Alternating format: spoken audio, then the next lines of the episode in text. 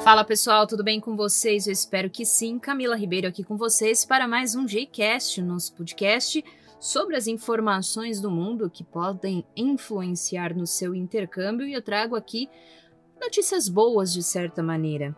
A Argentina já mudou as regras para a imigração de brasileiros no país. Aqueles que estiverem totalmente vacinados há mais de 14 dias poderão entrar no país sem precisar apresentar um teste PCR. A regra vale para outros quatro países também.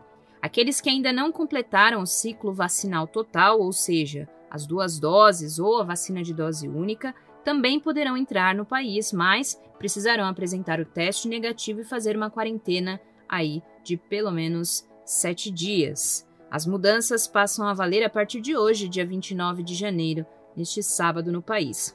E seguindo esse mesmo caminho, o Reino Unido vai retirar a obrigatoriedade de teste negativo e isolamento para viajantes que estiverem com ciclo vacinal completo. A medida passa a valer a partir do dia 11 de fevereiro.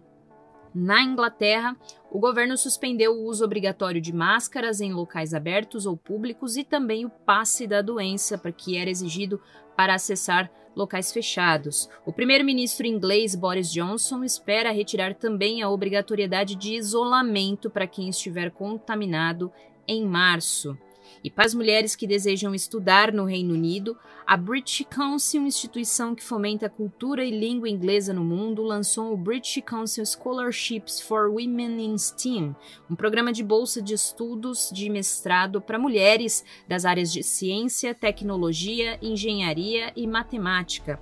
Mais informações sobre a inscrição, que tem prazos finais entre março e abril, podem ser encontradas no próprio site da British Council. E fiquem ligados que a partir de março começam as feiras de intercâmbio, nas modalidades online e presencial.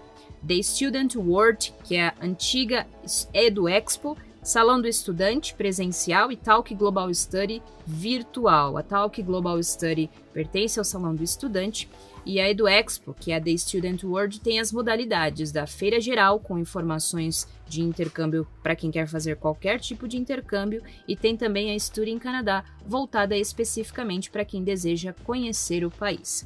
Por hoje é só, a gente volta na próxima semana com mais notícias para vocês. Fiquem bem, continuem se cuidando e até mais. Tchau, tchau!